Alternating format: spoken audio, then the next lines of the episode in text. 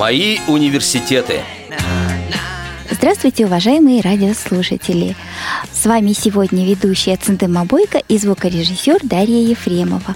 А в гостях у нас Наталья Ивановна Герасимова, кандидат культурологии, доцент Чувашского государственного института культуры и искусств. Здравствуйте, Наталья Ивановна. Добрый день. Наталья Ивановна, в нашей программе мы бы хотели услышать о ваших университетах, что они себя представляют, начиная с самого раннего детства. Родилась я в далекой Карелии. Есть такой город Кондопога. Туда после окончания филиала Московского энергетического института это тогда он так назывался, а теперь это Чувашский государственный университет имени Ульянова. Туда по распределению попал мой папа. Ну, естественно, вся моя семья, поскольку там находился и находится, по-моему, сейчас тоже целлюлозно-бумажный комбинат. Вот таким образом я оказалась рожденной в, э, в таком вот городе на севере. Но потом семья вернулась в Чебоксары, поскольку мои родители родом из Чувашии.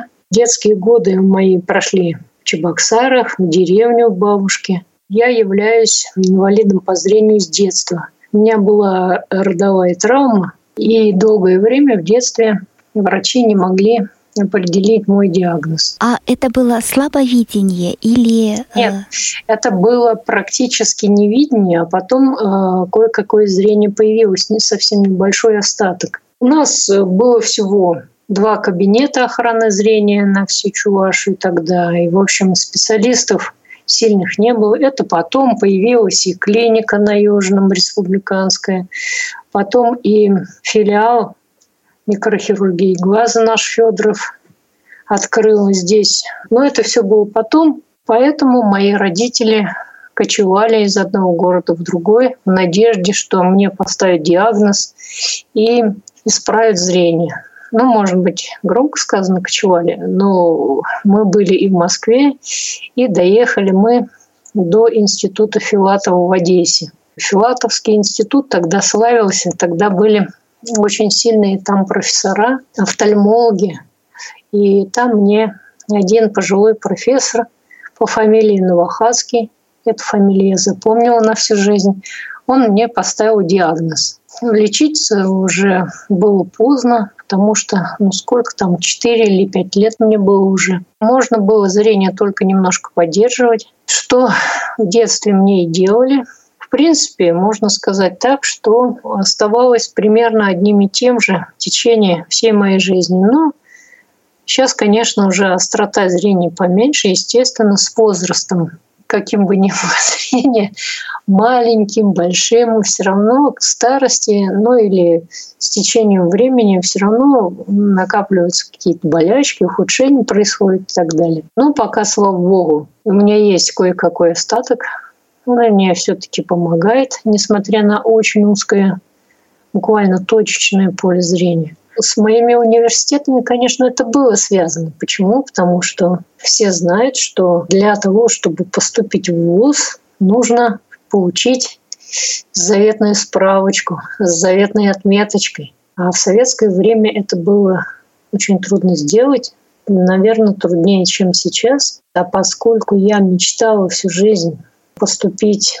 на филологический факультет, то, конечно, меня всячески отговаривали. Дело происходило в Чебоксарах, я собиралась подать документы, и вот меня всячески уговаривали, чтобы я подала не на филологическое направление, а на историческое, потому что тогда это был один факультет, историко-филологический. И там было три отделения – чувашская филология, русская филология и история. Я хотела подать на русскую филологию, а меня уговаривали подать на историю. Почему? Потому что ну, на историческом уже достаточно много незрячих выучилось. Там уже нашего брата знали, знали, как с ним обходиться, обращаться. Там большая часть предметов, которые можно освоить и сдать без зрения, тем более в той ситуации в советское время. Я поступила в 1987 году. Вот тогда еще Компьютеров не было, интернета не было, тогда даже не было книг. Это был закат советской эпохи. С учебниками была проблема. Марксистско-ленинская идеология, хотя уже на последнем издыхании, но еще была. Мы еще сдавали историю КПСС в университете. Меня всячески отговаривали поступить на филологию. Ну как вы будете? Ну, в общем, короче говоря, с превеликими трудами удалось уговорить комиссию, и мне отметочку поставили, что я там могу учиться. И я подала документы. Оказывается, это еще было не все. Нужно было такой прессинг пройти еще на приемной комиссии. Вот уже первый экзамен на носу. Мы пришли на консультацию. И декан факультета,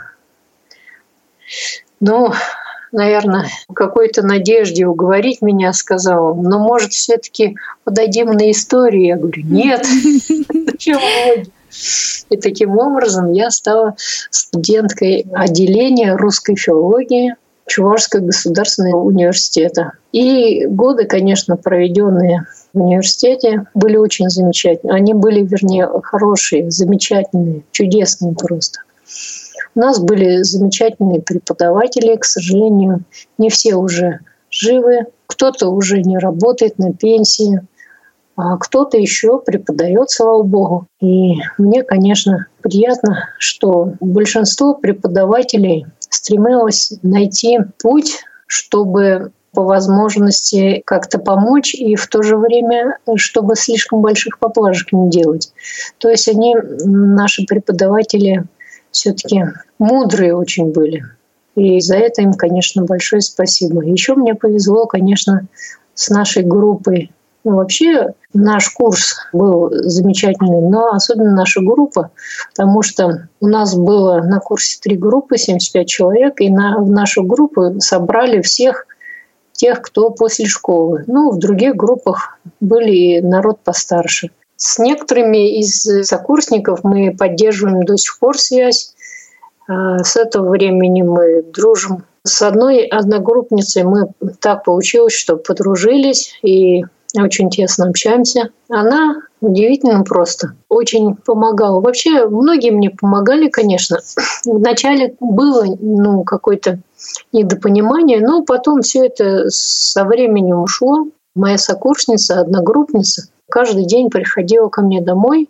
Она жила где-то в расстоянии одной-двух остановок, но можно было дойти пешком. Да, двух остановок, наверное, примерно от нас. Вот она каждое утро заходила ко мне, мы шли вместе в университет. Это было, конечно, не сразу. Может быть, были дни, когда она не приходила, но это случалось очень часто. Она мне, конечно, помогала в подготовке к экзаменам, к зачетам. Мы готовились вместе, вместе сдавали. Очень, конечно, хорошо, когда есть в группе люди, с кем общаешься, которые, ну, не просто вот э, помогут там дойти до туалета и там еще что-нибудь, а с которыми просто можно дружить. Это замечательно. Я думаю, что это время я всегда буду вспоминать с благодарностью. Ну и кроме того, конечно же, учеба не получилась бы без моей мамы, которая очень много мне помогала. Когда я училась, я жила вместе с родителями, с братом. Все мне помогали, но особенно мне, конечно, много помогла мама. Самый лучший секретарь, как один у нас говорит Николай Дакимович Осипов, доктор философских наук, тоже не зрячий, преподает. Я думаю, что многие слушатели его знают. Самое сложное было то, что на филологическом факультете там два направления – язык и литература. По языку очень много сложных моментов, там нужно было писать много, анализировать. Ну, кроме того, мы кроме русского языка, изучали старославянский и еще один славянский язык. У нас это был болгарский язык. Ну и так далее, разные предметы. И с другой стороны, это литература, по которой нужно было просто невероятное количество произведений читать. Это и отечественная, и зарубежная литература. А книжек не было. Просто элементарно не было книжек. Сейчас это сложно представить. Сейчас вот нажал кнопочку, ты в интернете, в электронном виде, пожалуйста. можно пойти в библиотеку в печатном виде, почти все, что угодно можно найти. А тогда, тогда вообще на курс у нас бывали такие дисциплины, где на курс ну, буквально по несколько книжек было. И, конечно, вот тут библиотекари тоже старались. Они максимально большее количество книг мне, незрячему человеку, зная, как мне сложно готовиться. Очень трудно было найти тексты художественные. Ходили в республиканскую библиотеку, даже заказывали по межбиблиотечному абонементу из других городов. Это сейчас как представить невозможно. Мне кажется, молодежь даже не, не, не сможет сейчас такую ситуацию себе представить. Учебник болгарского у нас был один на всю республику в Национальной библиотеке, и тот был в читальном зале. Как можно было учить язык вот в такой ситуации? Поэтому помощь окружающих, помощь близких, она неоценимой была. Ну и, конечно, то, что все-таки определенные были возможности благодаря государственной поддержке. Ну, например, мы, в отличие многих зрячих, могли приобрести печатную машинку. Это в советское время было тоже очень сложно. Нужно было получить оправдательную справку. Не, не каждый, не любой человек мог купить себе печатную машинку. А нам вот выдавали в деканате справку, что мы студенты, незрячие, и приходили в магазин, покупали. Сначала это были механические, потом это электрические с приводом или с электроприводом. А компьютеры к нам в провинцию пришли, наверное... Ближе к двухтысячным, наверное. Даже не ближе к двухтысячным. А вот я еще работала в библиотеке 10 э, лет в нашей специализированной. Вот я пришла в 2003 году, и, по-моему, в этом году или в втором году появился только первый компьютер с программой JOS. И не было даже людей, кто мог бы обучать работе с компьютером незрячих. А мне это было очень нужно. Ну, нашлись, слава богу, люди, которые дали несколько уроков. А потом, в общем-то, мы, не только я, наверное, это многие так обучались самоучкой, то есть нужно там научиться работать со шрифтами. Заходишь, ищешь, нужно каким-то образом редактировать текст. Начинаешь искать, как это делать, спрашиваешь у зрячих, у тех немногочисленных людей, кто тоже хоть как-то владеет. В общем, вот таким образом. То есть вы были одна из первых, кто стал пользоваться компьютером в республике, да? Я боюсь это сказать, конечно, но Одна возможно. Из... Да, наверное. Возможно. Угу. Возможно, да. Но в республике очень сложно, конечно, сказать, но, наверное, да. Поскольку мне было необходимо это сделать, потому что вот 2003 год уже, я закончила университет наш в 92 году, и в отличие от всех предыдущих лет, мы были первые, мы во многом были первопроходцами. Мы были первый курс, который научный коммунизм не сдавал. Угу. В госэкзаменах, да? Да, мы были первый курс, который не получил распределения. То есть в советское время после обучения всех выпускников распределяли, то есть никто не оставался без работы, и даже незрячие. Нужно было отработать три года, да, по-моему? Три да, года. Да таким образом. А у нас был первый год, когда вот это все отменили. Это, конечно, было шоком для нас, потому что мы не представляли, как мы будем, куда мы. Конечно, приходили директора, по-моему, школы, кто-то приходил, предлагали, но мы оказались первым курсом, которые были предоставлены сами себе. И поэтому, конечно, далеко не все по специальности. 90-е годы — это да, Но это, это особые годы, конечно, да, непростые. Да. Но, Наталья Ивановна, а можно, пока мы не начали работать, вернуться в ваше детство, школьное и дошкольное? Я думаю, что их тоже отчасти можно назвать университетами, как у Горького, да? Конечно, это любой любой шаг нашей жизни – это университет. Почему? Потому что мы учимся хорошему или плохому. Все зависит от того, какой среде мы воспитываемся и как мы сами на эту среду реагируем. Я банальную вещь скажу. но все-таки вот это такие есть. Очень многое зависит от семьи, от того, как родители относятся к ребенку, как они справляются со своим стрессом. Это действительно ведь для родителей стресс узнать, что ребенок инвалид, например. Но и многие родители с этим, конечно, не могут смириться, наверное, всю свою жизнь. И следствием этого бывает то, что слишком тютюшкают ребенка. Такое слово употреблю. То есть ребенок окружен слишком плотной опекой. А как у вас в жизни сложилось? Ну, я считаю, что у меня были мудрые. Почему не были? У меня, конечно, мама, слава богу, еще жива, папы уже нет. У меня родители очень мудрые. И я думаю, что они, ну, конечно, может быть, не все так, как бы хотелось, но они очень много мне дали. То, что я есть, это благодаря их стараниям очень важно для маленького ребенка, чтобы он а, двигался, чтобы он физически развивался и интеллектуально развивался. Но поскольку родители ездили со мной по разным больницам, то сидели мы в очередях и так далее, ездили в транспорте. Как это вот время убить? Как вот маленького ребенка заставь-ка? А слепой, ну как, по чужой территории бегать не будет, что делать? И со мной занимались очень много интеллектуально. А, мы решали задачи. Мама мне очень много читала. Наверное, вот любовь к литературе, к чтению, к филологии, вернее. А, наверное, вот из-за этого выросла.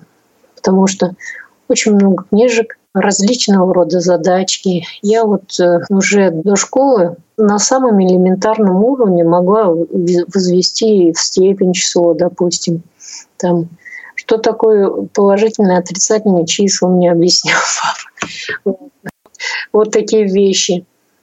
Разные игры такие со словами.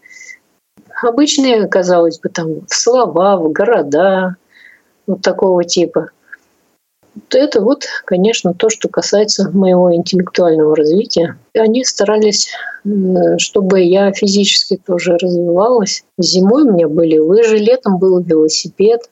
Ну, естественно, что когда была возможность, родители со мной ходили. Вот папа со мной ходил в лес на лыжах мы вместе, и всей семьей ходили.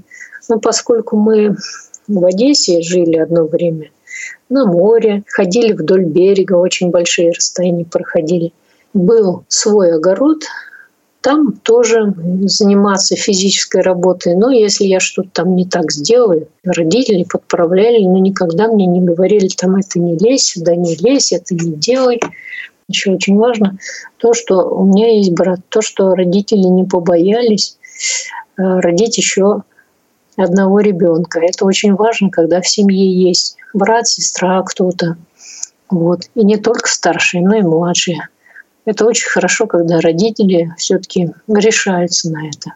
Конечно, всегда у родителей а, боязнь, а вдруг еще один ребенок будет инвалид. Ну, такие же мысли приходят в голову. Поэтому, конечно, вот э, это тоже определенная степень героизма, я считаю.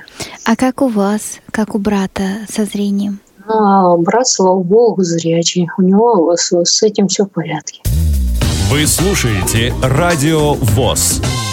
Напоминаю, что сегодня у нас в гостях Наталья Ивановна Герасимова, кандидат культурологии, доцент Чувашского государственного института культуры и искусств.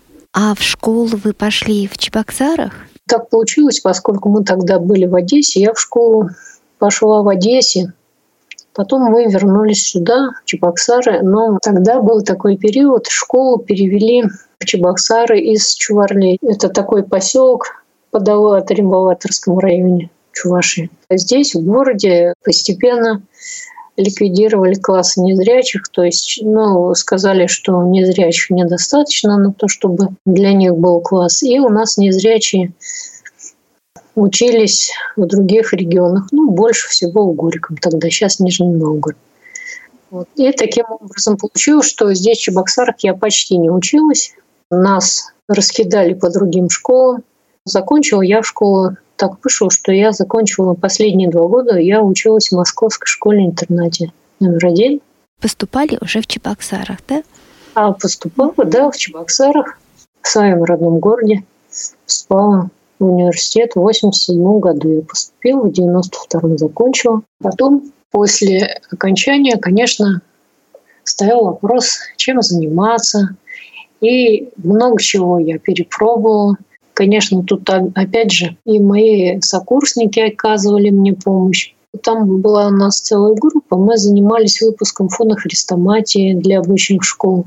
То есть записывали наших артистов, пытались э, типа такого организовать небольшого бизнеса, но ничего не получилось, поскольку нужен гриф не только министерства, но и Института повышения квалификации. В Институте образования не слишком серьезно отнеслись к тому, что незрячий может это все делать. Хотя вот министерство поддержало, и мы кое-что смогли выпустить и распространить по школам тоже. Затем я еще и немножко занималась журналистикой, можно так сказать, что ли. Писала аналитические статьи. И в результате мой научный руководитель, у которого я писала диплом в университете, сказал мне, что если бы я была помоложе, я бы занималась культурологией. То есть он ну, предложил, посоветовал, и я решила, что попробуем писать диссертацию. Ну и у меня получилось, я защитилась в 2003 году в Кире как раз на Всемирный день слепых с 13 ноября. А чему была посвящена ваша исследовательская работа? Моя работа связана с влиянием религии на развитие чувашской культуры. И называется «Культура созидательной роли религии в процессе формирования чувашского этноса». Да, это очень интересно. Да, интересно, потому что чуваши э, на таком пересечении, они были язычники, и определенное время на них оказывал влияние ислам. Но благодаря деятельности и русских просветителей, то, что они все-таки... Ну, там много причин было, конечно. И в конечном итоге все-таки это православный народ, я так скажу. Сейчас, хотя, конечно, есть еще очень много языческих очагов, поселений, но вот э, большая часть это крещенные.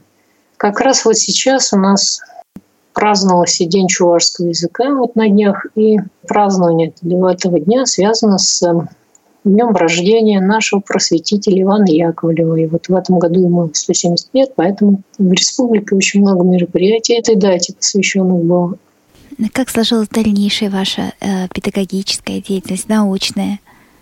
С 2001 года я преподаю Сначала в университете нашем. С 2004, по-моему, года я стала преподавать в Институте культуры. И я еще 10 лет работала в нашей библиотеке для слепых. Сейчас я преподаю в нашем Институте культуры культурологию и другие предметы культурологического цикла. Теория истории культуры, основы православной культуры, народной художественной культуры – русский язык и культура речи. Я все-таки филолог. Очень мне нравится вести этот предмет, хотя, казалось бы, абсурдно вести со зрячими такую дисциплину. Там же надо было писать, проверять. Ну, я думаю, что это уже взрослые люди, у которых не надо проверять э, каждую ошибку. Я думаю, что люди, ваши студенты, способны э, заниматься этим самостоятельно. Как сказать, студенты на первых курсах это все-таки дети еще школьники. И у них еще школьные привычки, и такое школьное отношение к предметам. А потом уже, конечно, они к третьему курсу начинают взрослеть и немножечко по-другому ко всему относиться. Наталья Ивановна, вот знаете, у меня такое наблюдение, что э, я знаю многих ваших э, коллег, которые незрячие, и это один из немногих, по-моему, регионов, где вот именно незрячие люди очень успешно себя реализуют профессионально, как вузовские преподаватели, как и ученые. и в медицине, и с иностранными языками, история, филология, да, вот от тех, кого я знаю. Да, конечно. У нас даже есть доктор исторических наук, профессор Николай Дакимович Осипов. Ну почему даже? Но докторов, по-моему, незрячих не так много, можно по пальцам перечесть. Кандидатов, конечно, побольше. Но это тоже очень сложное дело. Наверное, если бы вот все-таки в школе наши незрячие учились бы, не были рассеяны по другим регионам. Часто у нас незрячие уже учатся опять здесь же. Возможность обучаться была восстановлена, но все-таки это сказалось, мне кажется. Может, я не права, конечно. Наверное, то, что есть объективные какие-то препятствия, они подталкивают человека к, к их преодолению. Когда вот у человека все есть, наверное, ему и делать ничего не хочется. То есть, когда ты не преодолеваешь, что и интереса нет, да? Да, есть, у всего есть какие-то плюсы, конечно. Их надо просто увидеть. Да, наверное, вы правы последнее время пытаюсь найти ответ на такой вопрос. Почему старшее поколение незрячих людей э, как-то в жизни более самостоятельные, более уверенные, профессионально более развиты, чем э, молодежь, элементарно хотя бы даже в быту. И вот ответ э, как-то пока не очень находится. Вот то, что вы сказали, что, наверное, преодолевая трудности, наше поколение большего добивалось, чем сейчас, наверное, да. Потому что сейчас э, создаются все условия. Детям в школе нельзя мыть, убирать. И вот, вот подобные вещи, наверное, расслабляют людей и не способствуют развитию наоборот. Конечно, человек должен трудиться, Наталья Ивановна, помню, что вы говорили о проекте, который реализуете сейчас в своем институте. Можете подробнее рассказать о нем? Да, конечно. Мы в институте выиграли грант фонда «Православная инициатива». Конкурс, э, в котором мы участвовали, называется «Доброволец-2018». Ну, Понятно почему. Потому что год добровольца в России, да, по всей России объявлены. И поэтому фонд тоже присоединился, видимо. Ну и мы написали проект, и нас поддержали. Проект называется «Увидеть невидимое». Поскольку мне тоже пришлось участвовать в его написании, естественно, не обошлось без того, чтобы как-то ориентировать его для незрячих. Он посвящен тому, чтобы незрячих приобщить к духовной культуре. А конкретно проект э, посвящен личности Иннокентия Сибирякова. Был такой интересный человек, жил во второй половине XIX века, умер на Афоне в 1901 году. Был миллионер, даже миллиардер по нынешним временам – потомственный золотопромышленник, меценат. Земные блага его не прельщали, и он в конечном итоге раздает все и уходит на Афон, становится монахом. В советское время, конечно, о таких людях мы мало что знали. А сейчас вот э, о нем был снят фильм «Иннокентий Сибиряков. Помогите мне, я страшно богат». Есть литература, информация в интернете. И вот мы хотели, чтобы незрячие тоже могли вот к этому всему приобщиться. Вот этот фильм, о котором я сказал, он в определенной среде, среди православной молодежи, особенно настоящий фурор вызвал, очень много споров было. Вот поэтому интересно, конечно, ну, очень неординарная личность, потому что, ну, вроде бы и меценатством не удивишь Россию, и монашеством не удивишь, но вот все-таки эта личность как-то выбивается. И поэтому вот мы решили, что наши студенты будут в этом деле участвовать. Все-таки я тут маленькую вставочку сделаю, когда я э, устраивалась работать в университет, заведующий кафедры, уже умудренный сединами человек, сказал, Конечно, для студентов это будет очень полезно, если вы будете работать. То есть он имел в виду, что вот незрячий человек, он же нуждается в помощи какой-то. Чтобы студенты видели, и чтобы таким образом они воспитывались. То есть не только знания, а вот он эту сторону имел в виду. Ну так вот, то же самое, я думаю, можно и современных студентах сказать. Мы хотим их приобщить к этой работе, чтобы именно они сделали э, тифлокомментарий к вот этому фильму, чтобы он был доступен для незрячих. И поэтому мы собираемся, уже готовимся, э, собираем группу волонтеров, хотим э, провести конкурс на лучшее тифлокомментирование. И кто окажется сильнее других, толковее других, мы с ними запишем вот аудиодорожку. Надеюсь, что у нас получится. Кроме того, у нас есть замечательные партнеры. Это, конечно, наша библиотека, в которой мы э, планируем издать многоформатную книжку про Иннокентия Сибирякова. И еще у нас есть, ну, конечно же, наше общество, наш партнер. А, и еще у нас есть замечательный партнер, это церковный музей при храме новомучеников и исповедников российских в городе Чебоксары. Они как-то вот уже давно ориентированы на то, чтобы именно с незрячими работать. И несколько лет назад, даже на радио ВОЗ была передача, они подготовили э, выставку по Сергию Радонежскому, житие Сергия Радонежского. Такую оригинальную выбрали технику. Я вот сейчас точно не помню, как эту технику они назвали. Ну, короче говоря, вот на стекло было основой, и на стекле они делали композиции. Потом тоже они сделали несколько выставок. Вот самое последнее — это вот грант, который, кстати, хочу сказать, там работают художники на добровольной основе, они вот все это делают.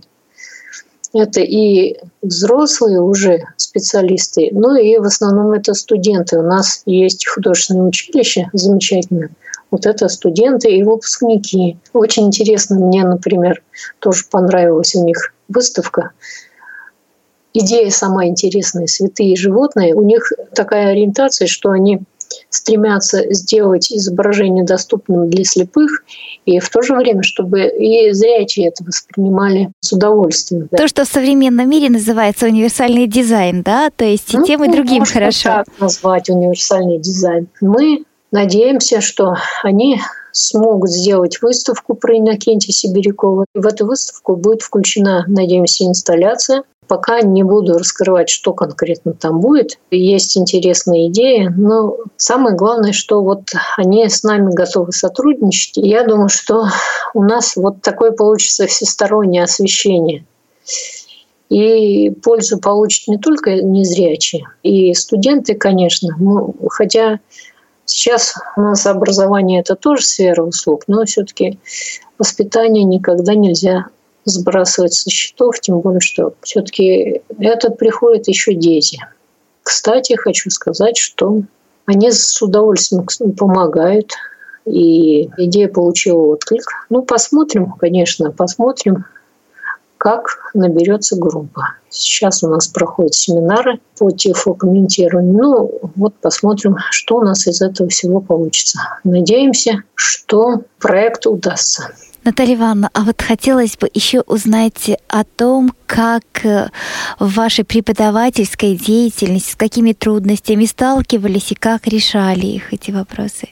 Допустим, преподавание определенных предметов, да, вот э, русский язык, культура, речь. Во-первых, это предмет, который требует большой практической работы. Потом это такой предмет, где требуется глаз да глаз. То есть проверка нужна. Нужно проверять. Но это, конечно, вопрос решаемый, поскольку есть у нас секретари-помощники. Но не будешь же все только на этом строить. Поэтому вот я еще одно время занималась репетиторством, и у меня есть кое-какие наработки, как заниматься со зрячими. Ну, я занималась с одним человеком, а тут просто можно эти методики не методики, а те приемы, методика громко, это приемы, которые можно использовать. Допустим, когда человек начинает сам читать то, что он написал, вслух, когда человек напишет и отдаст на проверку, ему даже в голову не придет, что он, допустим, не совсем то написал. А когда человек сам начинает читать, до него начинают доходить свои ошибки. Ну и потом, конечно, наверное, это не только у незрячих, как бороться со списыванием там, и так далее.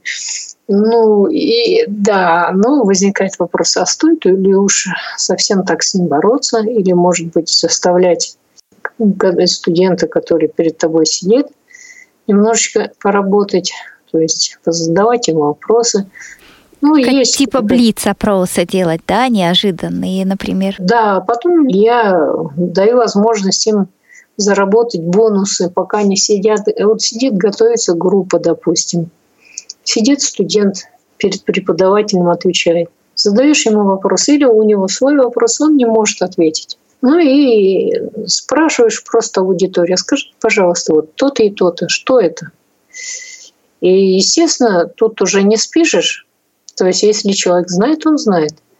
И кто отвечает, тот получает бонус в виде, ну, как балла. У нас ведь теперь бальная система. Если вдруг он начинает немножечко на своем вопросе спотыкаться, его эти бонусы выручают. Но бывает иногда, это, конечно, бывает редко. В последнее время, по-моему, я вообще этого не делал. Если вопрос очень сложный, я ставила отлично. То есть вот есть такие какие-то вещи, которые можно использовать. Ну, хотя я сама не списывала, конечно, никогда.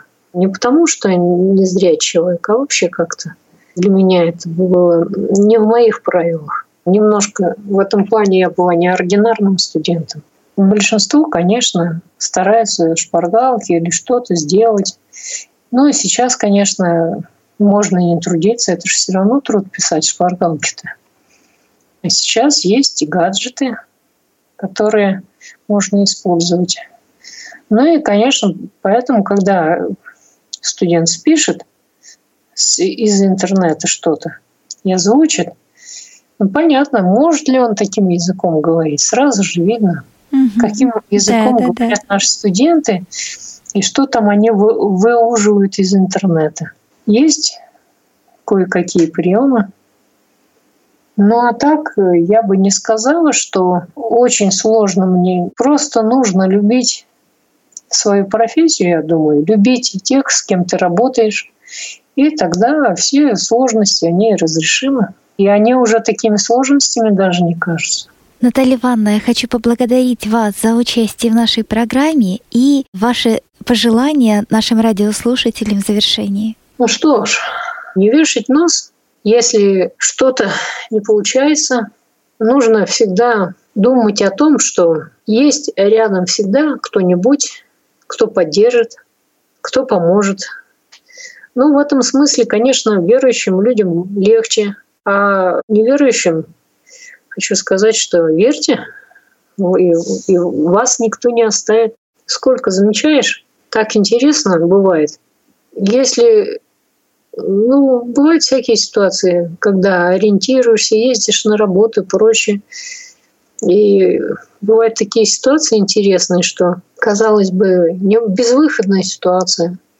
Что делать? Если помощь нужна, она приходит. Ну и, конечно, хотелось бы чтобы мы слишком не носились с нашими болячками. Я думаю, что и в нашей ситуации можно вполне жить, можно любить близких, и нужно их любить. И самое главное, я думаю, что нужно быть благодарным за то, что нам окружающие нам дают, что Бог нам дает, что окружающие нам люди дают. И отвечать любовью на любовь. Думаю, что по силам нужно оказывать и самим помощь близким. То есть, ну, не считать, что если мы вот инвалиды такие, что нам все должны. Нет. Может быть, мы должны больше, чем нам должны. Вот об этом надо помнить. Спасибо большое. Напоминаю, что сегодня с вами в студии ведущая Центема Бойко и звукорежиссер Дарья Ефремова. А в гостях у нас по скайпу Наталья Ивановна Герасимова, кандидат культурологии, доцент Чувашского государственного института культуры и искусств. Всего доброго. До новых встреч. До свидания.